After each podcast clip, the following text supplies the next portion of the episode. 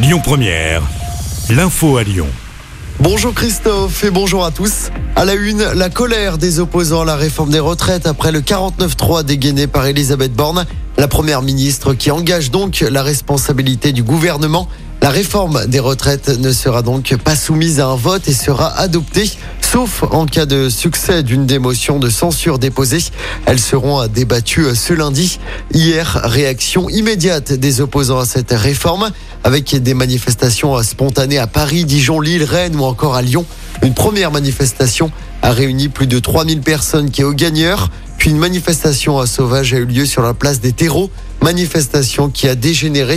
La mairie de Lyon a notamment été caillassée par des manifestants. La police a dû faire usage de gaz lacrymogène.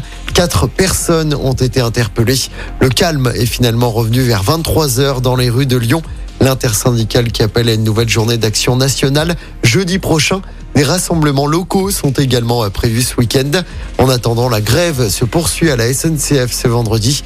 Comptez un TER sur deux, deux TGV sur trois en circulation.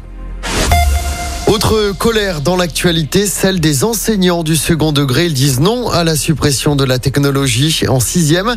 Un rassemblement avait lieu hier devant le rectorat de Lyon dans le septième. Rindala Younes est secrétaire académique du SNES FSU à Lyon. Elle nous explique pourquoi il faut absolument conserver cette matière au collège. On l'écoute. C'est un enseignement fondamental euh, pour, euh, pour la poursuite de leurs études et puis pour euh, leur émancipation. Évidemment que les, élèves doivent avoir euh, tôt une formation euh, sur, sur ces questions-là et donc les supprimer de la classe de sixième paraît euh, complètement euh, aberrant par rapport à la société dans laquelle euh, on est. Euh, le prétexte pour lequel euh, c'est cette heure, cet enseignement de technologie est supprimé est aussi insupportable puisqu'on nous dit qu'en réalité euh, c'est pour euh, donner davantage d'heures euh, de français et de maths aux élèves alors qu'en réalité euh, c'est la dernière réforme du collège qui a euh, supprimé des heures de français et de maths euh, aux élèves. Et des propos recueillis par Aurore Bouchy devant le rectorat de Lyon. En sport, en football, début de la 28e journée de Ligue 1, l'OL reçoit Nantes à 21h au Groupama Stadium. Le gardien Anthony Lopez est encore forfait pour ce match. Au classement, l'OL est dixième à 7 points des places européennes. Avant ce match, on suivra les filles de l'OL qui joueront également sur la pelouse du Groupama Stadium.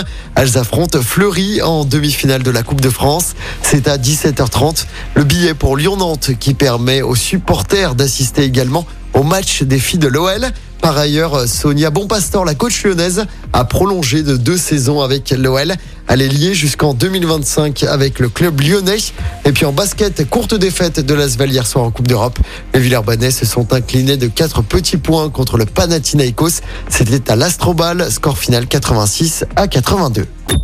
Écoutez votre radio Lyon Première en direct sur l'application Lyon Première, lyonpremière.fr et bien sûr à Lyon sur 90.2 FM et en DAB+. Lyon Première